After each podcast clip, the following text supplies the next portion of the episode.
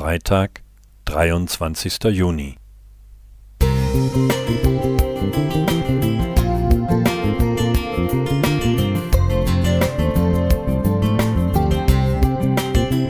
Ein kleiner Lichtblick für den Tag.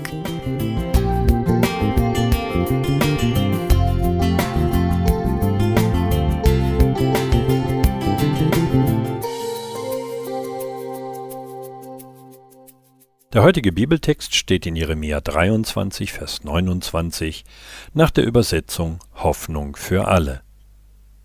Ich, der Herr, sage euch, mein Wort ist wie ein Feuer und wie ein Hammer, der Felsen in Stücke schlägt.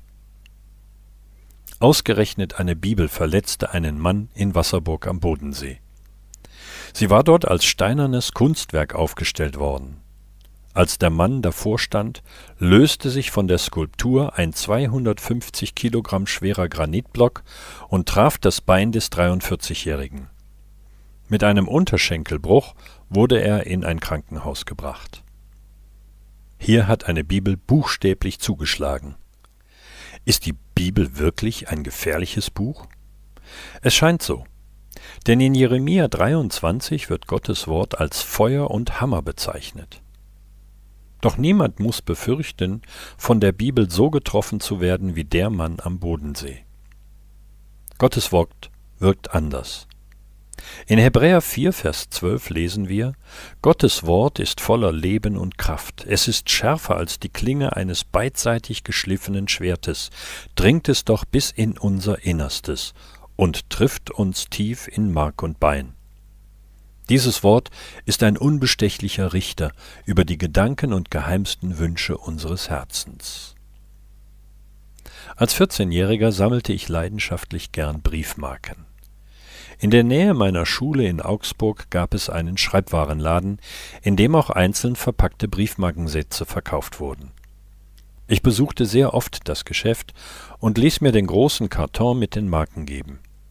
Da ich nur wenig Taschengeld bekam, kaufte ich zwar jeweils nur ein oder zwei Briefmarkensätze, doch wenn ich unbeobachtet war, ließ ich drei oder vier weitere Markenpackungen ohne Bezahlung in meiner Jackentasche verschwinden.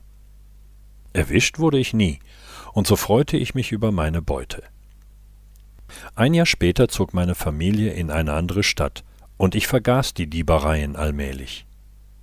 Als ich zwanzig Jahre alt war, begann ich mich mit der Bibel zu beschäftigen und lernte Jesus als meinen persönlichen Erlöser kennen. Beim Bibelstudium fiel mir das angerichtete Unrecht wieder ein und ließ mir keine Ruhe. Doch es dauerte noch drei Jahre, bis ich mich aufraffte, den Ladenbesitzer ausfindig machte, ihm 250 D-Mark Schadenersatz gab und ihn um Vergebung bat. Der Schreibwarenhändler zeigte sich sehr überrascht und freute sich über meine Courage. Gottes Wort hatte mir in den Jahren keine Ruhe gelassen, und eine schwere Last fiel von mir ab. Ich war dankbar, die Sache in Ordnung gebracht zu haben. Holger Teubert Musik